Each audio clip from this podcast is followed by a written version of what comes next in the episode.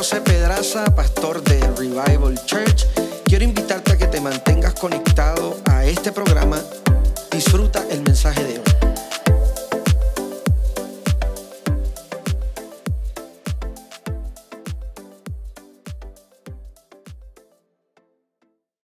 Adiós. ¿Cuántos están contentos esta noche por estar en la casa del Señor? Mm, fueron pocos. ¿Cuántos están contentos por estar en la casa del Señor? Sí, porque si fuera que, ¿cuántos quieren ganarse la loto esta noche y ya el premio mayor, todo el mundo sale gritando y corriendo, ¿verdad que sí? Pero el premio mayor lo tenemos nosotros, porque estamos aquí reunidos en la casa del Señor todos, unidos como Dios así lo mandó, como Cristo amó su iglesia, como así mismo lo estipuló Él, por siempre y para siempre, su iglesia eterna, su amada novia. Así que todavía, Yareli, dame, un- exacto, gracias, no, todavía no, vamos a dejarlo por ahí. Así que el pastor nos ha encomendado, ¿verdad? Unas tareas. Así que vamos a cumplir con ellas. Y una de las cosas que Yareli Marín estaba diciendo, la pastora administrativa, fue que eh, la iglesia hubo un fuego en estos días y pues nosotros estábamos en un, lugar, estábamos despidiendo, dando cristiana sepultura aquí de, ¿verdad? De- del papá de Charlie. Así que Charlie, estamos contigo.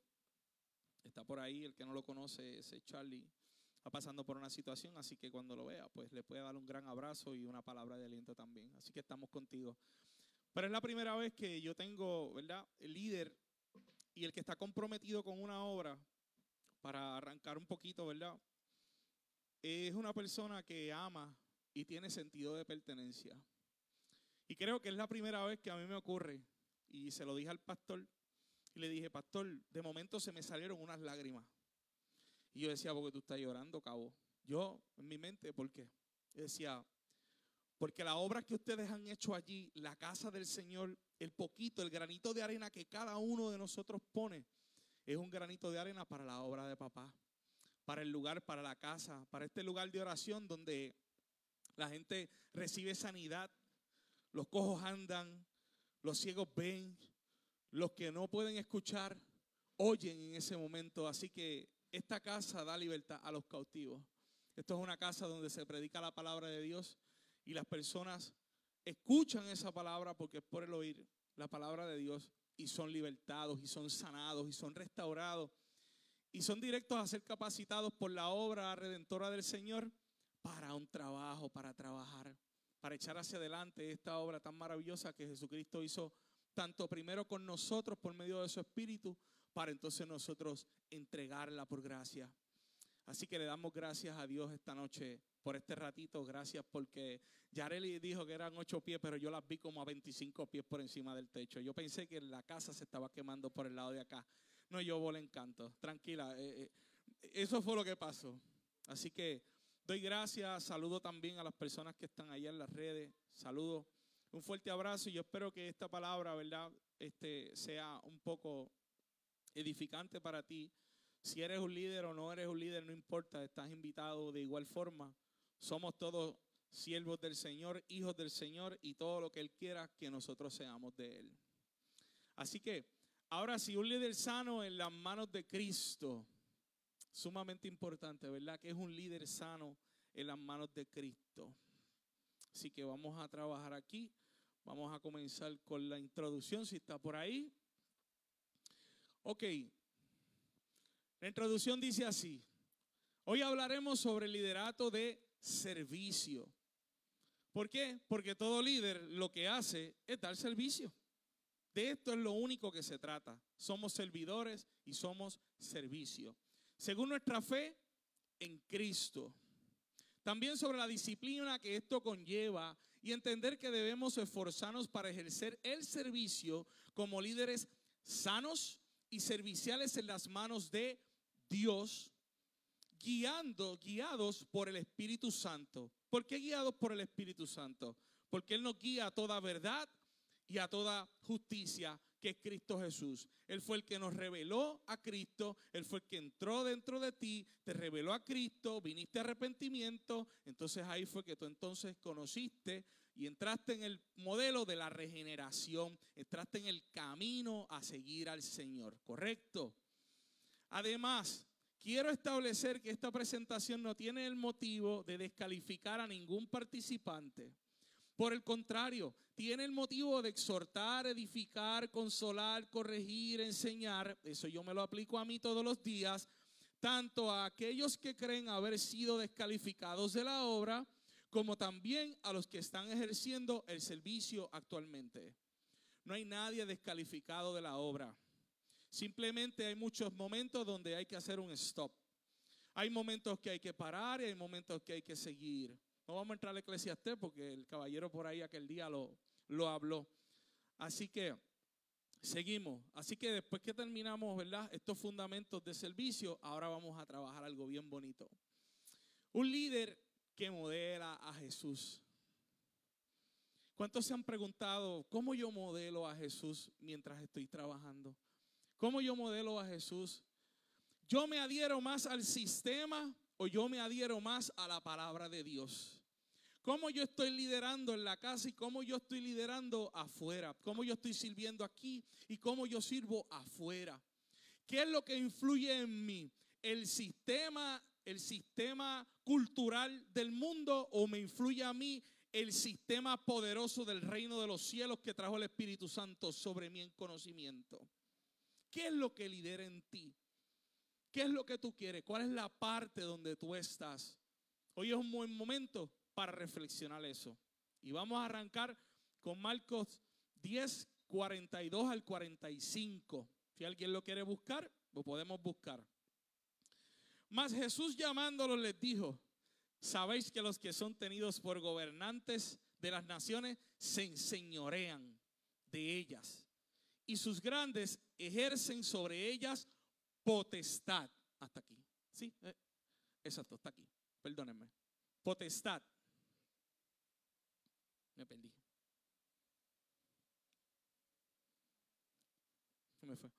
Pero no será así entre vosotros. Mira la distinción que él hace rápidamente ahí. Pero no será así entre vosotros, sino el que el que quiera hacerse grande entre vosotros será vuestro servidor. Y el de, es que esto es poderoso. Y el que de vosotros quiera ser el primero será siervo de todos. Porque el Hijo del Hombre no vino para ser servido, sino para servir y para, dar su vida por rescate de muchos. Este es el Rey de Reyes y Señor de Señores al cual nosotros le servimos. Este es el Rey de Reyes y Señor de Señores que nosotros no escatimamos con Él. Nosotros trabajamos y servimos para Él. Este es el Rey de Señor y Señores que hace una distinción sistemática entre lo que ocurre con estos reyes, que ellos se enseñorean, que ellos toman posesión de las tierras, que ellos dominan las tierras, pero ellos están arriba, no hay que un tumbe un rey terrenal. Mas sin embargo, este llegó a darnos un servicio, a justificarnos y a morir en esa cruz del Calvario por cada uno de nosotros. Así que yo quiero que hoy tú cimentes en tu corazón a quien realmente cuando te llaman líder, porque eso es una palabrita, más siervo soy. Yo quiero que tú sepas a quién tú le sirves. A quien donde realmente tú tienes tu corazón. En los reinos de la tierra, en el sistema, en la mercadotecnia, en la porquería que hay en este mundo sonando y destruyéndote los oídos, o tú tienes tu mente en el servicio al Rey de Reyes y al Señor de Señores. Tú no le estás sirviendo a cualquier persona, tú le estás sirviendo a un rey, a uno que dio la vida por ti. Esto quiere decir que estamos comprometidos humildemente en Cristo a servir. Tenga amarillito para que se lo, el amarillo por la noche cuando usted duerma se acuerde de él. ¿Está bien? Será, no, perdónenme, a servir a los que están bajo nuestro cuidado, también a los que cuidan de nosotros, que son los que están, por ejemplo, al pastor, a los subordinados y a los que tú tienes subordinados ayudándoles a trabajar en la obra, sabiendo que todo es para quién. ¿Para quién es lo que tú haces? Si tú eres un siervo de papá, ¿para quién tú haces todas las cosas? Para Cristo. Efesios 6, 5 al 9. Vamos por aquí, vamos a buscarlo. Si me ayudan. Yo lo tengo por aquí. Efesios 6. Vamos a ver si está aquí. No. Está aquí. Aleluya, gloria a Dios, discúlpenme. Siervos, obedeced a vuestros amos según la carne con temor y temblor. Esa es la nueva versión, ¿verdad? Sí, yo uso la otra, pero no hay ningún problema. Con sencillez de vuestro corazón como a Cristo. Sigue. No sirviendo al ojo. No sirviendo al ojo, ¿por qué? Esto, esto se va a poner caliente ya mismo. No sirviendo al ojo, ¿por qué? Oye, esta palabra me choca a mí todos los días. Yo puedo tirar la palabra sólida, pero esta bola yo no la veo muchas veces y me da bien duro en mi alma. Porque el ojo es la lámpara del cuerpo, dice las escrituras. Y si el ojo está nublado, todo tu entendimiento está nublado. Y venimos de una serie así. Así que, ¿a quién tú le sirves? Eh, aquí, sirviendo al ojo, como los que agradan a los hombres. Sistema de hombre. ¿Se acuerdan del versículo anterior? Sino como siervos de Cristo, haciendo de ánimo la voluntad de Dios, sirviendo con buena voluntad. ¿Con qué? Con cansada voluntad, con regular voluntad, con cansancio voluntad. ¿Con qué servimos? Con buena voluntad. Como al Señor y no a quienes,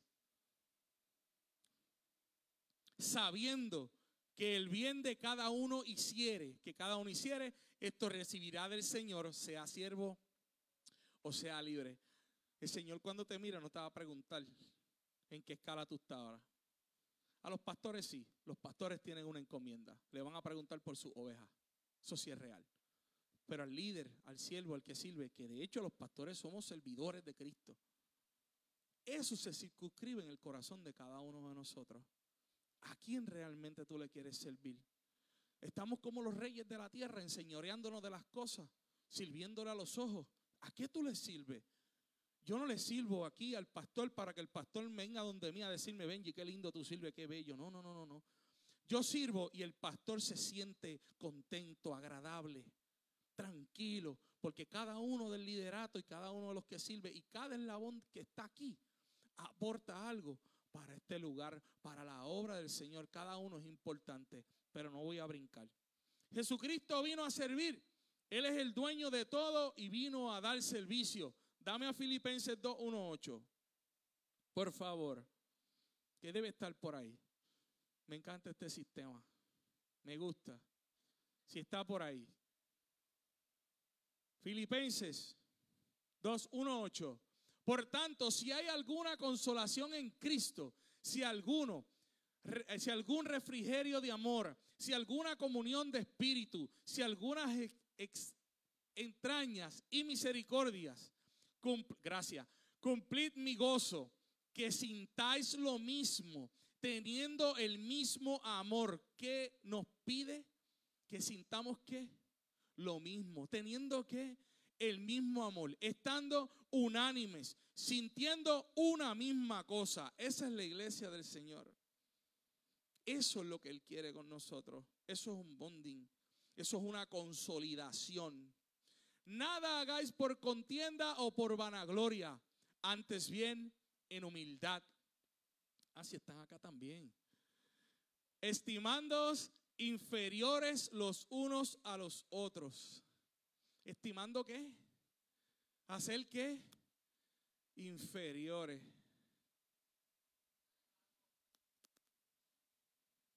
Qué difícil es aplastar el ego para ser humilde, ¿verdad? Qué difícil es aplastar el ego para escuchar y abrir los oídos para otra persona, ¿verdad? Yo le dije a Yarelin Marín que el principio era un poco fuerte, pero es así. Este es el fundamento de un servicio usted tiene que estar anclado al servicio y no al ojo, no a la vanagloria, no trabajar por contienda o por como sabemos que somos humanos Y yo he llegado también por ahí, yo no quiero hablar con nadie, yo no quiero orar, yo me quiero tirar ahí y que oren por mí y al final viene el Espíritu Santo, sopla aliento sobre mí, sopla fuerzas nuevas y termino yo aquí orando por todas las personas también. Así que hay un Espíritu Santo que vela por cada uno de nosotros. Hay un Espíritu Santo que te llena de gozo. Hay un Espíritu Santo que te da fuerzas nuevas. Hay un Espíritu Santo que en ese mismo momento te va a ayudar para darle una palabra. O sea que el mismo Espíritu ayuda a que tú des servicio como Él quiere que tú lo des. Porque si te deja a ti darlo, es un gran problema. No mirando cada uno a lo suyo. Santo. E-, esto está desmantelando todo lo tuyo.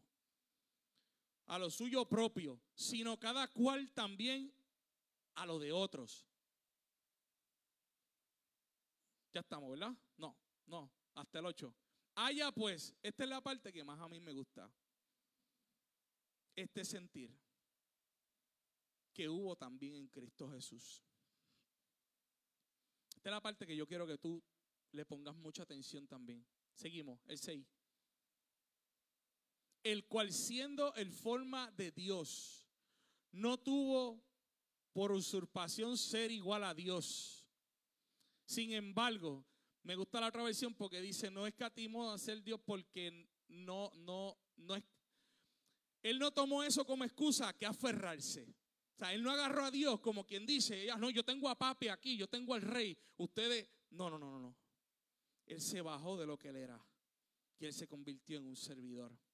Sin embargo, se anonadó a sí mismo, tomando forma de siervo, hecho semejante a los hombres un rey y hallado en la condición como hombre, ¿en la qué? Condición.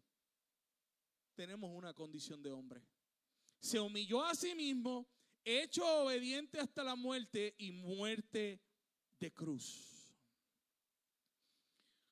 Nosotros le estamos sirviendo a un Dios y a un Cristo todopoderoso que se humilló a sí mismo que no escatimó a ser Dios él mismo y no se agarró y mandó todas las legiones que pudo haber mandado y haber exterminado toda esta humanidad. Pero ¿saben qué? Dice la palabra que por nos amó primero. Que antes de la fundación del mundo Él nos tenía pensado a ti y a mí. Y que en este momento, en algún momento de tu vida, el Espíritu Santo iba a ir como un cazador sobre ti con las arras del Espíritu y te iba a rajar te iba, perdón, y te iba a arrastrar, te iba a traer para Él, porque tú eres de Él, porque lo que está sellado, tú no lo puedes separar de nada, y menos de Dios. Así que tenemos aquí un Jesús que sirve, que nos coge y nos cambia el sistema, que dice, oye, no le sirvas a ese sistema que así no es, es como yo te estoy diciendo, es servicio, es trabajo, no como al hombre, no al ojo de él, sino a mis estatutos. Así que quería establecer realmente el fundamento del servicio, porque yo quería que ustedes entendieran y la iglesia entienda que cuando nosotros servimos, no solamente en la iglesia, sino nuestra vida entera, es una vida que tiene que rendir tributo al servicio de nuestro Señor Jesucristo que si usted tiene contienda, que si usted tiene poco ánimo, que si usted tiene ese día lo que sea, usted lo que tiene que hacer es gritarle al Espíritu Santo, Padre, yo te necesito para entonces yo poder hacer el trabajo como tú quieres que yo lo haga. Y sabiendo en conocimiento que a quien único nosotros le vamos a dar cuenta es a nuestro Señor Jesucristo. Por ende, si tú le haces y tú escuchas a Jesús y tú lees su palabra y tú estás pendiente a sus estatutos y tú estás pendiente a todo, tú tienes el manual de Él incrustado en tu corazón y tu mente, ¿cómo van a ser tus relaciones con tus pares? ¿Cómo van a ser tus relaciones con las personas que están al lado tuyo? ¿Cómo van a ser las relaciones tuyas con las personas que ni siquiera tú conoces? ¿Me siguen? ¿Cómo van a ser? Pues van a ser estupendas y maravillosas. Aunque claro, no somos el billete de 100, pero para eso entonces está fulano, que aquel no cuadró, pero fulano sí. Y así es que funciona la iglesia de Jesucristo. Siendo nosotros imperfectos, más le servimos al perfecto. Así que eso es sumamente importante. Ahora vamos, ¿verdad? A lo que es un líder sometido a Cristo. Sí, porque yo no te vengo a hablar de liderazgo 101 en la clase de BUSI 801 que te dan en la universidad. Esto no se trata de eso. De hecho, fue muy incómodo para mí dar una clase o, o dar una exposición, ¿verdad? De liderazgo asociándolo con la Biblia. Porque el que me conoce sabe que yo tengo una empresa y sabe que yo trabajo con mucha gente, yo hago planes y yo hago montones de cosas. Y no la tengo yo, la empresa es de mi gente, es una compañía que yo trabajo para ella y soy el esclavo de ella igual que todos los que estamos allí. Sí, somos trabajadores, damos servicio y hacemos lo mismo. Así que eso es sumamente importante. Se me olvidó decir algo rapidito. Recordemos que el modo transaccional de nuestra vida, y eso se lo agarré al pastor Pedraza, que me encanta esa palabra. Recordemos que el modo transaccional de nuestra vida se basa en el servicio a otro. ¿Cómo tú haces las transacciones todo el tiempo? Antes eran los trueques, pero ahora es con el billete y con el crédito y con todo lo que se inventó el ser humano. ¿Para qué? Para hacer pues lo que estamos hoy viviendo. Ya saben, ¿verdad? La debacle y un reguero de cosas que el ser humano hace. Pero, según los fundamentos, las transacciones serviciales son todo el tiempo en la palabra. Porque Dios siempre le está dando un servicio al hombre, siempre le está hablando, le está diciendo, lo está dirigiendo, está guiando sus pasos. ¿Verdad que sí? Todo el tiempo por medio de su Espíritu Santo para que para que se haga la voluntad perfecta y agradable de un Dios Padre todo por eso poderoso por medio de la obra de su Hijo Jesucristo, la obra redentora. Yo nunca te puedo dar a ti nada aquí de liderato si yo no te traigo los fundamentos bíblicos para saber que hay un Cristo que murió por ti, porque si yo me salgo de ahí, entonces yo no te estoy hablando de liderato, brother. Yo te estoy hablando de otra cosa. Entonces, para eso yo alquilo algo, hago un podcast en mi oficina y me voy allá y hago cualquier cosa para que tú crezcas en tu negocio. Eso, son, eso es otra cosa. Más sin embargo, todos estos fundamentos yo los aplico en mi negocio. ¿Por qué? Porque ese sistema del que te hablé que los reyes se enseñoran y todo eso, yo no lo puedo aplicar a mi negocio tampoco, porque yo no me puedo quitar la capa del pastor aquí para entonces ir a hacer otra cosa allá, porque entonces se daña toda la obra que Dios hizo conmigo. Así que si tú aquí eres de una cosa, debería ser igualito afuera también.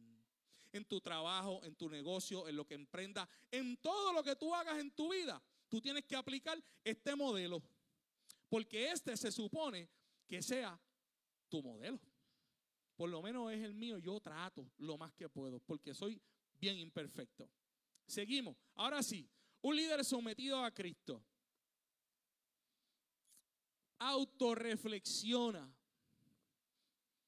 Un líder siempre reflexiona. Un líder sano tiene la capacidad de interactuar sanamente con sí mismo, con su propia vida y con su testimonio, que está bien, qué está mal, qué puedo mejorar, cuáles son las áreas de mi vida que yo tengo que atacar. ¿Cuáles son las áreas de mi vida las cuales yo debo orar para que el Señor, por favor, Señor, sácame esto, que esto me está causando daño? Es autorreflexión. Debe estar consciente del camino que va a recorrer. Porque mucha gente te vende muchas cosas, pero hay que hay un problema. El camino a recorrer es difícil. En el mundo tendréis aflicción, mas confía, yo he vencido al mundo. Y confía en Él, confía en Él, confía en su palabra, confía en su modelo de servicio, confía en Él solamente. Eso es todo. Pero Él te dijo que en el mundo ibas a tener aflicción. Casi te lo promete, para que lo sepas, porque es casi una promesa lo que es eso. Para que lo sepas. Ah, que duele, sí duele, pero con Él el yugo de Él es fácil y ligera es su carga. Él es maravilloso. El líder sometido a Cristo es disciplinado. Esa palabra le rompe, Señor, la cabeza a medio mundo. ¿Por qué? Porque la disciplina, la disciplina es difícil. Hay mucha gente, bueno, es difícil para el que no la ha practicado. La disciplina crea el hábito y el hábito crea qué? La práctica. ¿Qué tú haces cuando te levantas? Te bañas los que se bañan, ¿verdad? Si eres disciplinado a bañarte, te vas a bañar. Si eres disciplinado a lavarte la boca, también te la vas a lavar. Si no eres disciplinado en eso, ¿qué, ¿qué, ocurre? Pues no eres disciplinado en eso, pues no te vas a lavar la boca. Vas a salir como un loco de tu casa. Y va a ocurrir cualquier cosa. Y así con todas las cosas. Es lo mismo con todo. Tu cama, está bien, la puedes regar. De vez en cuando yo también la dejo regar. Pero por lo general, la recojo. ¿Por qué? Porque crea el hábito constante de las tareas aprender algo constantemente. Aprendes constantemente. ¿Y qué adquieres con eso? Compromiso. Voy para atrás para que te rías un poco. Compromiso con tus dientes, con tu aseo personal, con tu cuerpo. ¿Sí o no? Sí, te lo estoy explicando. Simple. ¿Por qué? Porque la gente quiere cosas bien grandes, pero no van a lo simple. Todo el mundo quiere edificar. No sé lo que quieren, porque yo escucho tantas cosas. Y yo digo, esta gente no tiene ni idea de que la disciplina es tan simple como darle gracias a Dios por abrir los ojos por la mañana y decir, gracias papá, que tengo mano, estoy vivo. Eso es disciplina. Disciplina es darle gracias a Dios por las mañanas. Disciplina es darle gracias al Señor, Padre, estoy vivo, miro para el lado, están mis hijos, está todo el mundo aquí. Gracias. Son las cosas simples. Ah, ¿tú quieres que el Señor te entregue cosas grandes? Se le fiel lo poquito, que eso no es poco. Eso es muy grande. Él lo ve grande. Porque eso es un corazón agradecido. Y lo puedes hacer con lo que tú quieras. Ah, pero yo puse un ejemplo bien lindo. Leer la Biblia. Disciplinados en leer la Biblia. Y siempre que predique en este altar, donde quiera que me pare, voy a decir, lee la Biblia. ¿Por qué? Porque ahí están tus fundamentos. Ahí está tu vida. Esa es tu palabra, ese es tu manual de instrucciones de disciplina para la vida entera, para lo que emprenda, para cuando camine, para cuando estés triste, para cuando estés como sea. ¿Quieres buscar una estrategia de negocio? También te vas al Viejo Testamento de Deuteronomio, Levítico, todo eso tiene de todo un poco. Tiene leyes, tiene, tiene todo, tiene administración, tiene cómo esparcir, tiene tributo, tiene todo. Hay un, hay un sistema político completo en el Viejo Testamento, completito. ¿Tú quieres aprender? Pues ahí está. Pero muchas veces queremos aprender de los embusteros que nos mienten en todas las esquinas. Que están en televisión metiéndote propaganda por ojo, boca y nariz. Destruyendo tu alma. Vendiéndote sueños de mentira. Sueños parciales. No sueños reales. Pero aquí este, Cristo, te da una vida y una vida llena de abundancia en todas las áreas de tu vida en el carácter, en el amor, la disciplina, en el bienestar, en los compromisos con la iglesia, en los compromisos con la comunidad, según el servicio que tú hagas en Cristo Jesús. Así que, disciplinado, lee la Biblia. Oye, yo te soy honesto, hay días que yo lo que leo es algo busco un, un audio o algo para escucharlo. Me pasa a mí. No es que yo estoy todos los días ahí, desde la, que me levanto hasta que No, pero el Espíritu Santo me inquieta y, me disciplino y le doy. ¿Por qué? Porque el Espíritu Santo disciplina a gente.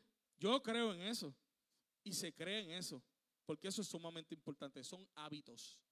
Son hábitos y te crean tareas ya predeterminadas. ¿Qué es predeterminado? Pues búscate una computadora y bajar una aplicación, ya eso está ahí. Que tú no sepas que está ahí, eso es otra cosa, pero las aplicaciones muchas veces están en las máquinas y tú no las sabes usar. Cuando tú lees la Biblia, empiezan a bajar muchos upgrades. ¿Me sigue? Uno upgrade, eso es lo que empieza a bajar, empiezan a bajar aplicaciones. Empiezan a bajar cosas que tú decías, Dios, esto está dentro de mí. Sí, bajan. Porque cuando tú eres disciplinado, el Señor te sigue dando conocimiento. El Señor te sigue dando sabiduría. El Señor te va a seguir dando dirección hacia donde tienes que ir. Y de lo contrario, si no estás disciplinado, pues hermano, Espero que el Espíritu Santo ahí. Me achueque como me achocó a mí para hablar de mí. Conoce a su gente. Un líder sometido a Cristo conoce a su gente.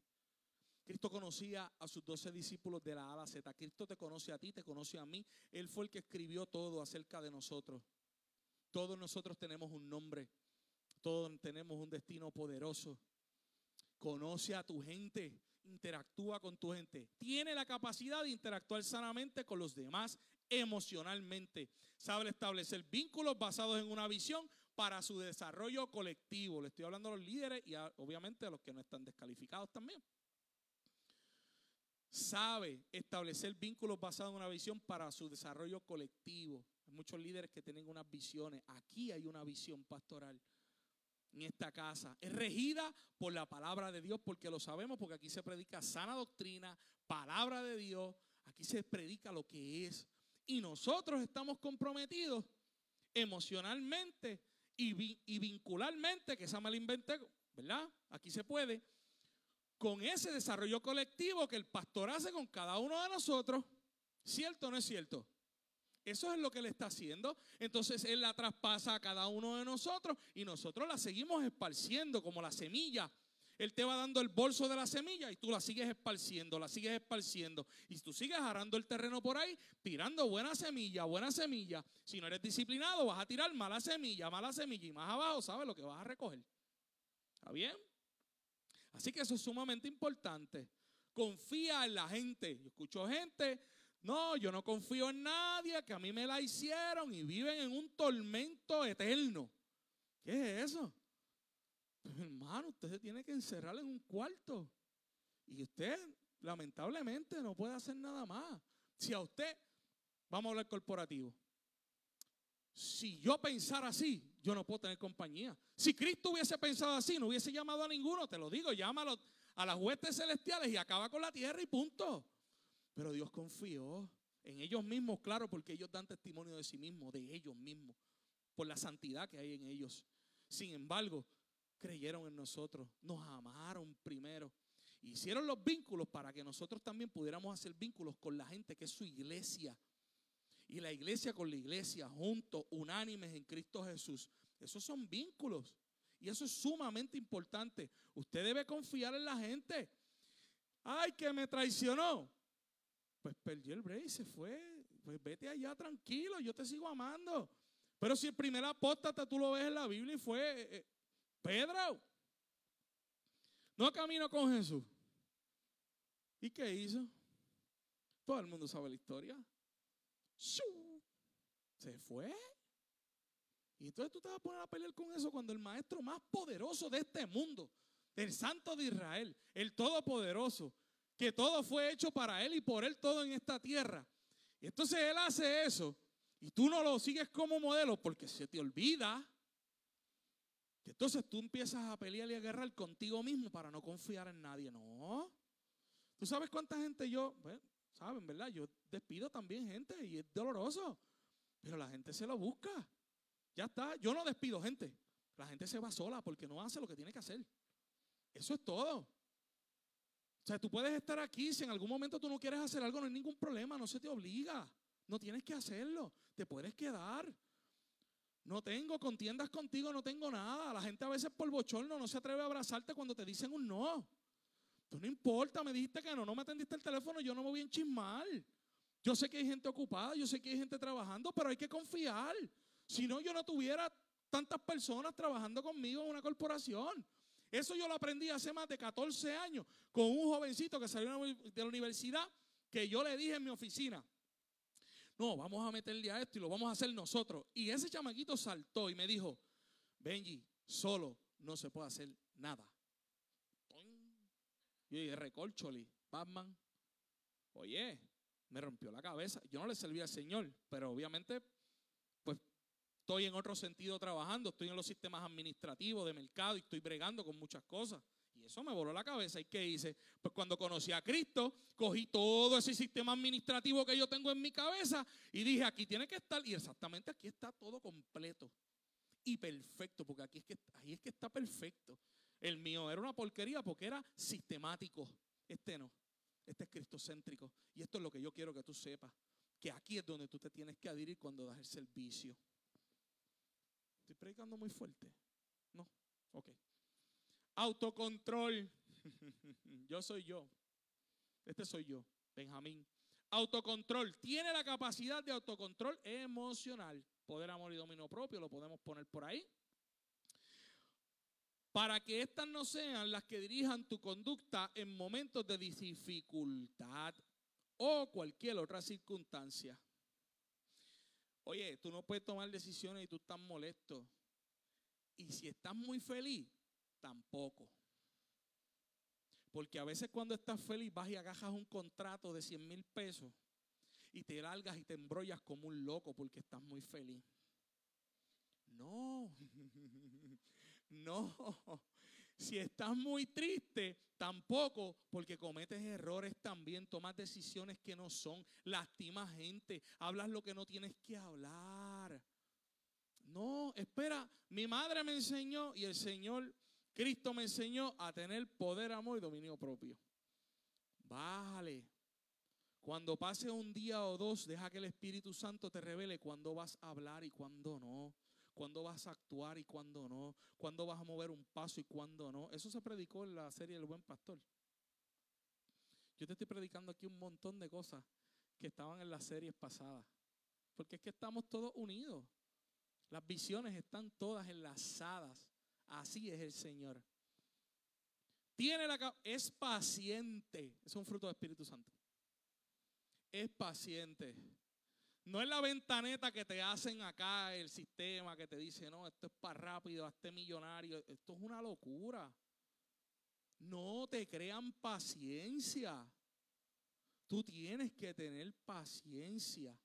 Mucha paciencia, benignidad, paz, amor, gozo. Todo ese fruto de espíritu tiene que estar dentro de ti operando bien todo el tiempo tiene la capacidad de soportar, perseverar, liderar y crear estrategias para trabajar todos los asuntos en el transcurso del plan de trabajo o proyectos que se establecen. Para liderar tú necesitas todo eso. Porque si no, tú no vas a poder hacer estrategia. Porque si no, tú no vas a poder manejar la gente a tu lado.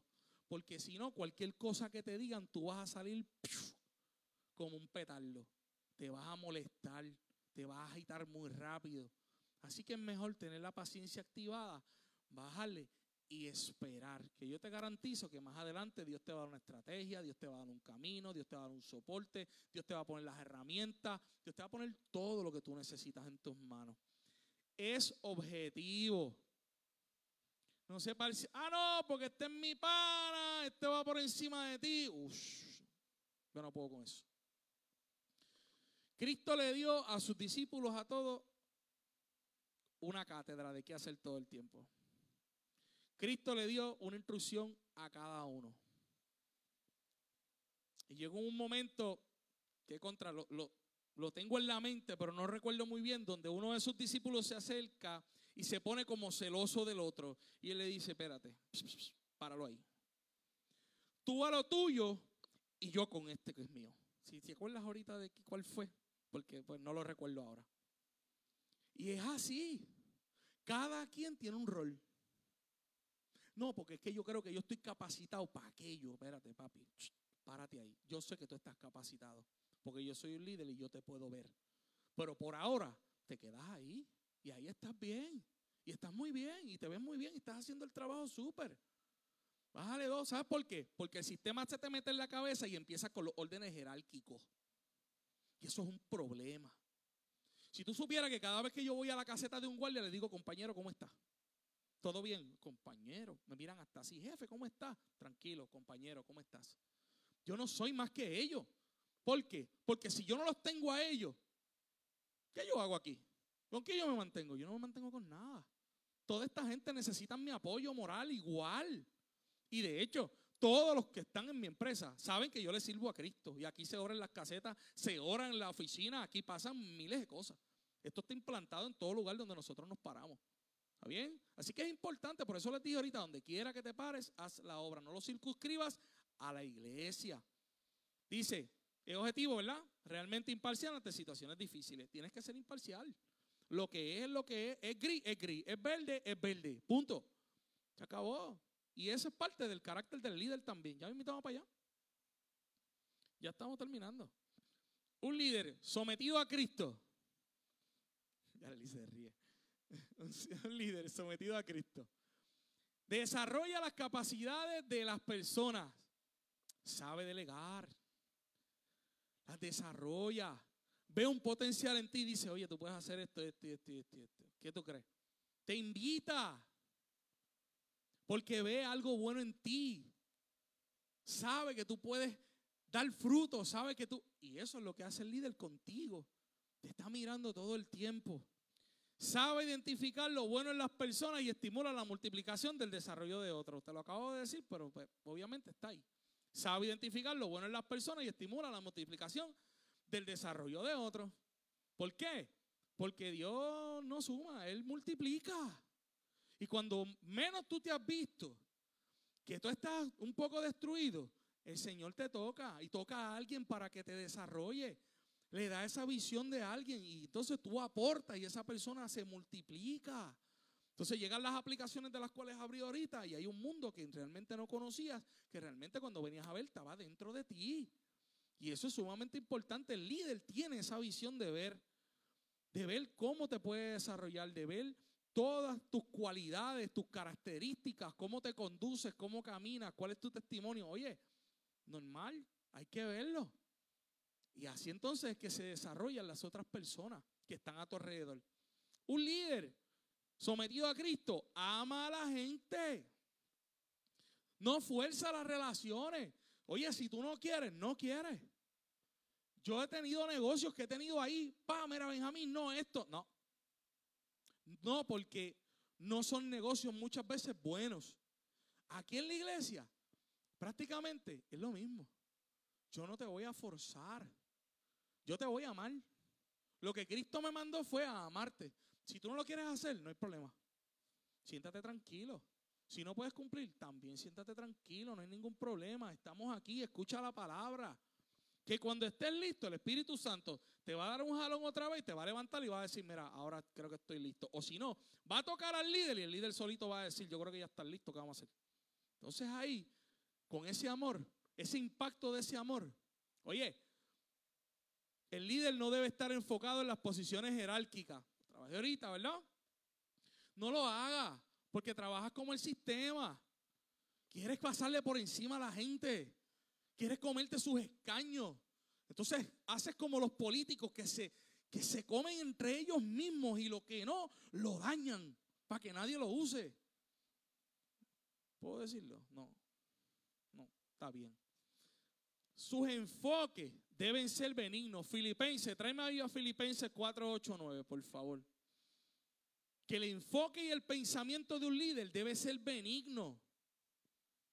Filipenses 4, 8, 9. Perdón.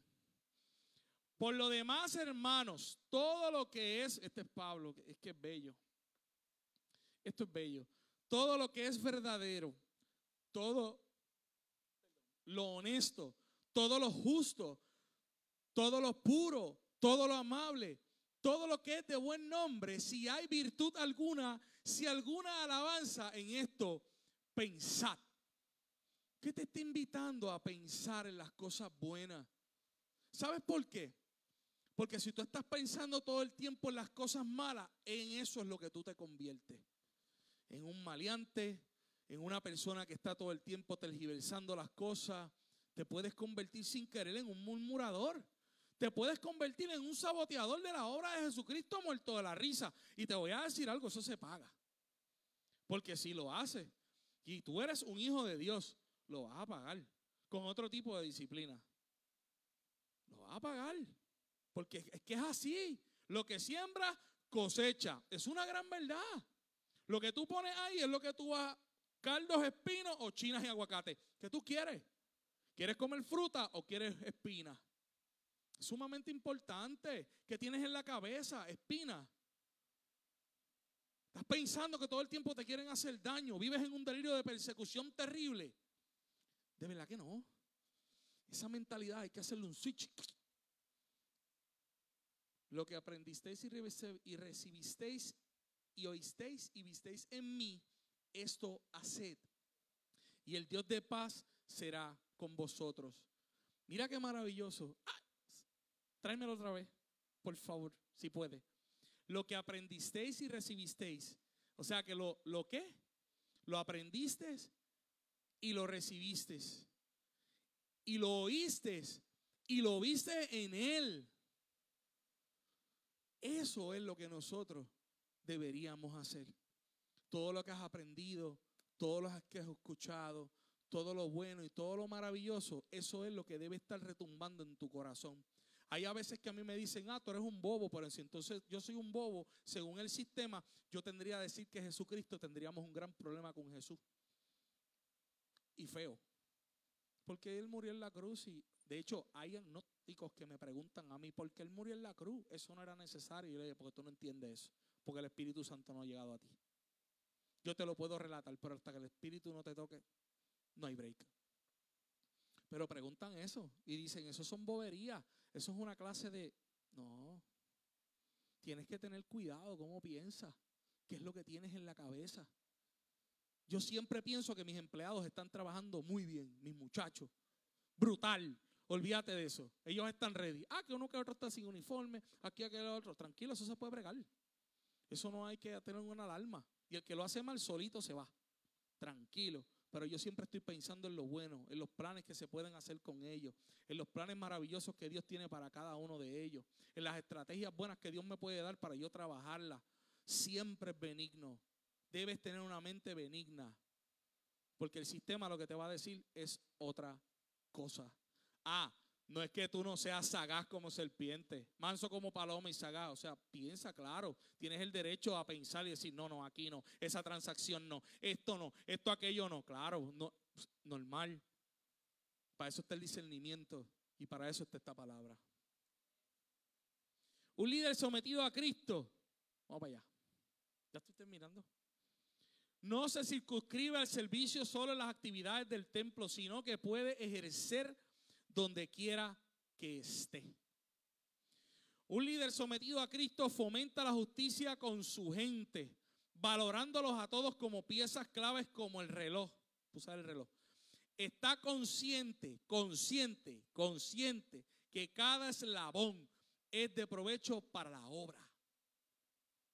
Por eso es que usted no tiene que estar pensando en los órdenes jerárquicos. Eso va a llegar solo por su producción, por su calidad de trabajo, por el amor, por el compromiso, por la disciplina. Eso va a llegar solo, eso llega solo.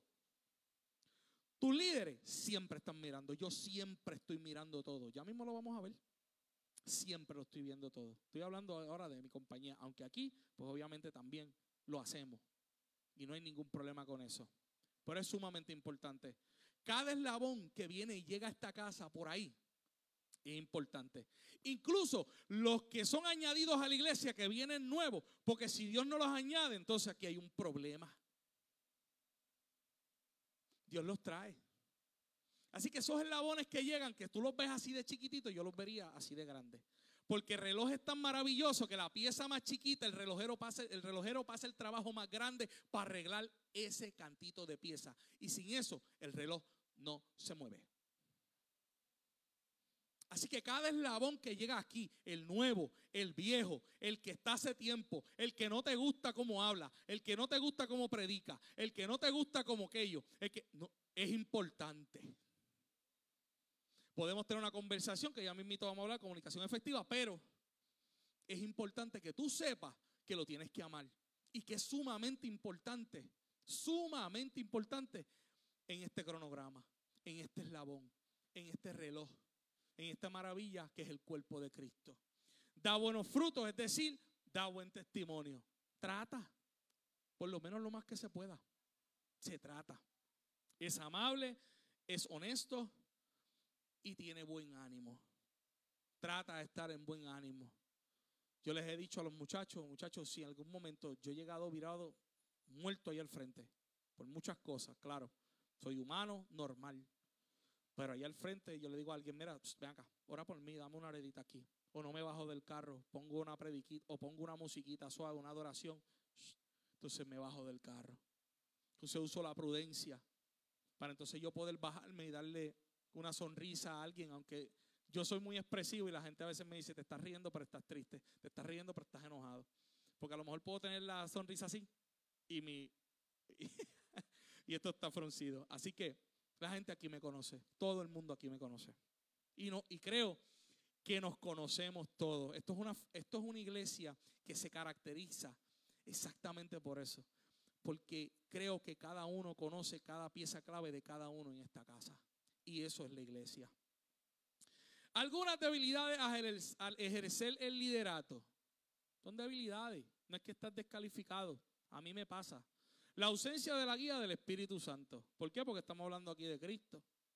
No estamos hablando aquí del plan de negocio. Sí, estamos hablando del plan de negocio del reino de los cielos. Simple.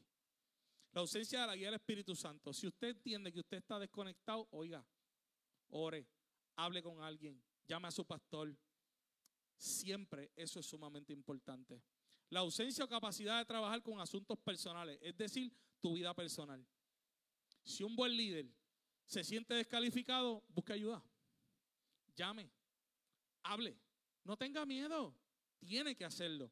Deja la visión del equipo a un lado para realizar la suya propia. Estos son los que vienen como que a interceptar. Ya estos son otras cosas. Yo he tenido, eh, eh, plantamos visiones, pero tenemos otro por acá que tiene otro tipo de visión. Pues hermano, aquí esta es la visión. Si a usted no le gusta la visión, pues usted tiene derecho a hacer su propia visión. Si usted cree que Dios lo llamó a algo, pues usted vaya, haga su visión, puede también, tiene la autoridad de buscar permisología o lo que sea y también montar a la iglesia o montar su propio negocio. Hay gente que yo le digo, si a mí no, me, no te gusta la visión de la empresa, pues mira, ahí está Ranger, Genesis, Capital, San James, le estoy dando, me deben dinero. Factura Rosy. Deja la visión del equipo a un lado, ¿verdad? Como dije, para la tuya propia. Divide el equipo. Eso trae división. No lo voy a dejar de amar lo voy a amar, pero sí tengo el carácter para decirle, estás dividiendo, lo estás haciendo mal. ¿Qué vamos a hacer? ¿O vamos a enderezar o quieres seguir por tu camino? Te voy a amar por tu camino. Problemas en la interacción con otros. Confía solo en sus ideas y no delega. Que es el régimen autócrata. El que es lo que yo diga, como yo diga, lo que yo diga, y aquí se hace lo que yo diga en esta casa desde el principio, desde que yo entré, siempre fue una junta. Y eso fueron algunas de las cosas que más a mí me agradaron de nuestro pastor Pedraza. Siempre fue una junta, siempre se escuchó, siempre escucha la idea. Tiene un corazón y tenemos corazones enseñables en esta casa. Y eso es sumamente importante. No puedes perder eso. Complejos de inferioridad, falta de perdón, ausencia de entusiasmo o actividad, abandona la obra. Se enfoca solo en los errores y no ve nada bueno en ninguna parte. Eso es lo que está todo el tiempo. Esto está malo, esto está malo, esto está malo. Tú vas a la fila del banco, esto está malo. ¿Qué está malo? Si usted está ahí de pie, a lo mejor le a sacar por lo menos 100 pesitos que otro no tiene. ¿En serio está tan malo? No, no está malo. Es que hay muchos que dicen que está malo, pero no quieren hacer nada para arreglarlo. No tienen un plan de trabajo para arreglarlo. No ponen nada para arreglarlo. Así que si usted tiene toda esta sintomatología, saca una cita con el pastor. No, autorreflexiones, es broma. Autorreflexiones. Solamente autorreflexiones. No se descalifique usted mismo, por favor, porque sabemos que todo el mundo tiene un potencial poderoso. Sabemos que todos tienen algo que Dios puso en el corazón de cada uno para el servicio de Él mismo. Dice segunda de Timoteo 2, 22, 25. ¿Qué dice? Ave María. Ya empezó el rojo ahí. Estamos, estamos ahí. Huye también de los deseos juveniles. Me gusta esto porque esto es una advertencia. ¿Está bien? No voy a trabajar los contextos, pero a mí me gusta ese consejo. Y por eso ese consejito está ahí para Timoteo. Huye también de los deseos juveniles y sigue la justicia, la fe, la caridad, la paz. Yo lo tengo acá. Con los que de corazón limpio invocan al Señor, pero desecha las cuestiones necias e insensatas, sabiendo que engendran qué? Contiendas. Porque el siervo del Señor no debe ser contencioso, sino amable para con todos, apto para enseñar, sufrido, que sufrido ahí lo que significa es amoroso Vaya a 1 Corintios 13 y va a ver por qué. Que con mansedumbre corrija a los que se oponen. Lo acabo de hablar. Por si quizá Dios le conceda que se arrepientan para conocer la verdad. Ya eso es para aquellos que Dios va a alcanzar. ¿Está bien? Pero lo que yo quiero trabajar es exactamente eso. Ahí está la conducta. Esa es la manera también de nosotros trabajar con las personas, con los que nos rodean, con la iglesia, con la casa. ¿Qué hace un buen líder? Y vamos por ahí. Estableciendo una comunicación efectiva. Una de las cosas más importantes es la comunicación. Cosa que se rompe muchas veces. A usted le molesta cuando el wifi no baja el email. Y usted lo que quiere es ir allá a la cajita y hacer cosas con esa caja. ¿Verdad? ¿Por qué? Porque se le fue la red, porque no llegó. Pues haga lo mismo acá. Comuníquese. Hable con la gente. ¿Cuál es el miedo? No tenga miedo. Comuníquese. La comunicación. Esta es la manera en que podemos, esa es mi definición. Yo la busqué en el diccionario, me gustó, pero más o menos. Esta es la manera en que podemos transmitir un mensaje a un grupo de personas o a una persona también. Ejemplo, una idea o un plan. Puedo poner más ejemplos. Donde todo sea simplificado.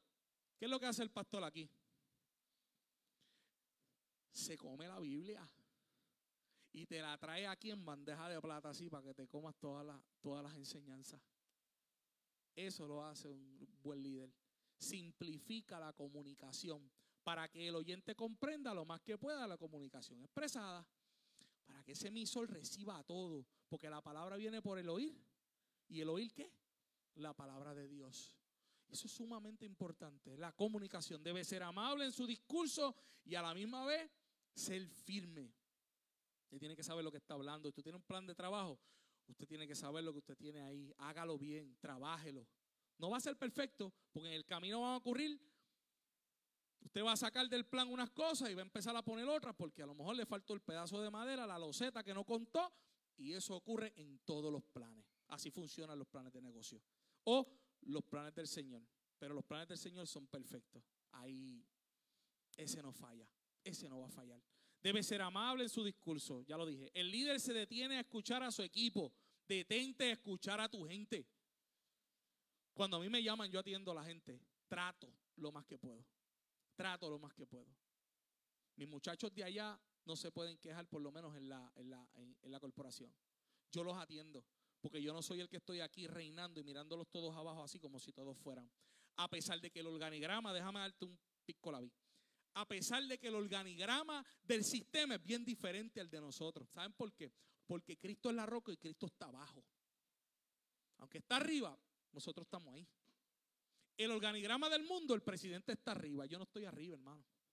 Yo estoy abajo soportando todo el andamiaje que está aquí sobre mis cargas para que esa gente, si la administración se rompe, se rompe todo el andamiaje. Se cae todo el mundo. Así que funciona. Pero a mí me gusta el andamiaje este, el que es abajo, el de la roca. Y lo vas a ver cuando terminamos. Escucha opiniones e ideas nuevas. Escucha opiniones ideas nuevas. No hay ningún problema con eso. Saca la libreta o saca los notes y escribe. Que la persona se siente escuchada. Que sepa que te puede dar una idea. Y si la puedes atrapar, oye, agárrala y tómala y hazlo para que él se sienta bien también y sepa que aporta a la casa. El líder persuade, convence, no impone. Jesús lo persuadió llamándolo y le seguían. Enfóquete un buen líder. Voy ahora a avanzar. Enfóquete un buen líder para obtener el estándar. ¿Cuáles son los estándares? Por lo que nosotros queremos, el control, ese control que la palabra quiere sobre nosotros, mantenernos firmes, mantenernos rectos, ni a diestra ni a siniestra, sino de frente con papá. Así es que Dios nos quiere. Mantener el camino de la visión, el enfoque de la obra por hacer y sostener el equipo en ello. El líder, mantener un vínculo saludable con todos los involucrados en el proyecto. Mantener los valores establecidos desde el comienzo, que fue lo que hicimos al principio. Establecer planes de trabajo para tu gente. Mantente activo, no te apague. Supervisa la obra constantemente involucrándose como un facilitador y, como, y no como un estorbo. Lo puse ahí. Sí, así mismo es. Yo no soy el estorbo de mi gente.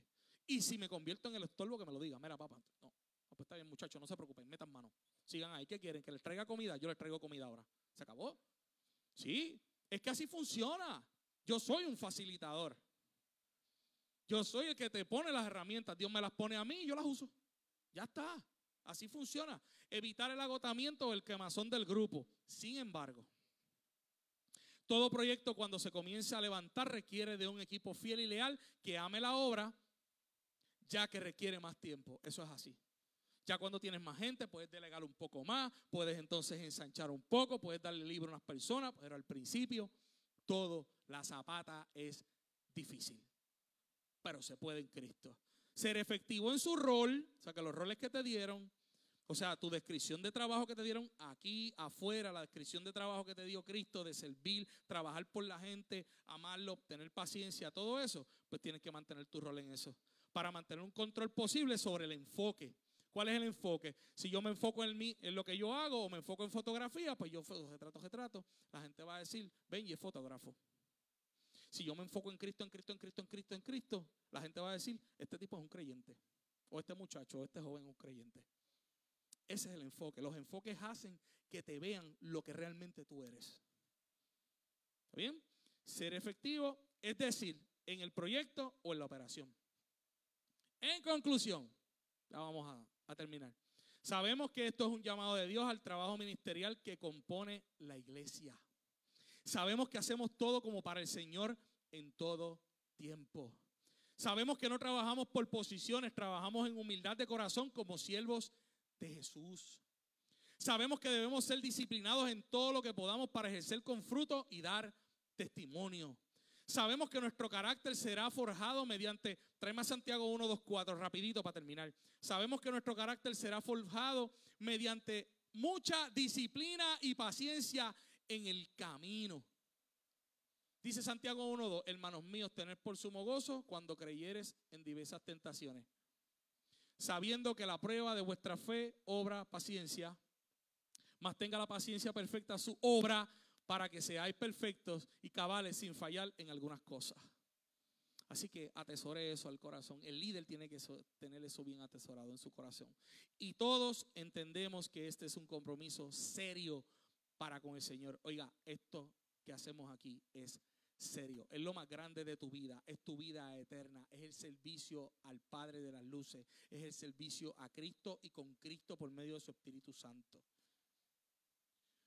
Y ahora, para terminar y para darle las gracias a los oyentes aquí, un líder funda en la roca de Cristo todo su cimento. Si usted no funda todo el cimento, todo su cimiento, en Cristo, donde vienen los ríos y los vientos y le meten a esa roca, pero no te pueden conmover. Si lo fundas en la arena, dice la Biblia que es una gran ruina. Dice Mateo 7:24, cualquiera pues que me oye estas palabras y las hace, le compararé a un hombre prudente que edificó su casa en la roca. Hermanos míos, hermanos oyentes, que es muy importante que usted cimente todo su servicio en la roca de Cristo, en lo que Él puede hacer con usted, en la transformación que Él sigue haciendo con usted constantemente. Hace mucho tiempo dice, dije que siempre estamos under construction. Siempre estamos en construcción. Siempre Dios tiene algo nuevo para ti. Y no solo para ti, sino que Él te da algo a ti para que tú lo espalzas hacia adelante a tu gente, a, los, a tus pares, a los que están al lado tuyo, a lo que Dios te ha entregado, a una iglesia, el ministerio, la empresa, tu familia, tus amigos, el trabajo. Un líder hace el trabajo donde sea donde quiera. Y un líder forma más líderes y así sucesivamente. Pero para mí es el vicio. Yo le digo líder porque me, pues está bien, no hay ningún problema, porque es líder. Pero es el vicio, gente. Es el vicio. Agárrese a ese servicio. Agárrese al Espíritu Santo. Agárrese a las enseñanzas de Cristo que así como Él trabajó antes, ahora lo va a hacer otra vez. Él no va a parar de hacerlo con usted porque Él no se cansa. Él quiere líderes saludables. Él quiere líderes llenos de la palabra de Dios. Él quiere líderes llenos de amor, de misericordia. Mira a la gente con misericordia. ¿Por qué se nos apaga la misericordia cuando Él tuvo tanta conmigo? Usted sabe que a veces yo tengo ganas de... No, papá, misericordia. Ten misericordia de mí para yo poder tener otra vez misericordia de Él. Y aunque no podamos trabajar juntos, te deseo bien, te amo y que la misericordia de Dios te alcance también a ti. No le deseo mal. No se puede. Tiene que ser benigno, todo lo bueno, todo lo amable. Tiene que ser así. Así que yo le doy gracias a Dios. Usted me despide. Venga. Yo le doy gracias al Señor por haberme, ¿verdad? El pastor también, haberme dado la oportunidad de haberles dado, ¿verdad? Este pequeño, esta pequeña enseñanza. Pero quiero ser honesto con ustedes. Todo esto yo lo practico todos los días. Esto no es un regaño. Esto es eso. Esto es una exhortación. Esto es edificando. Esto es exhortando. Y esto todos los días me enseña a mí y me trae a mí como persona reflexión. ¿Sabes por qué? Porque hay muchos aquí que tienen familia, tienen ministerio, tienen trabajo, tienen compañía, tienen asuntos muy grandes.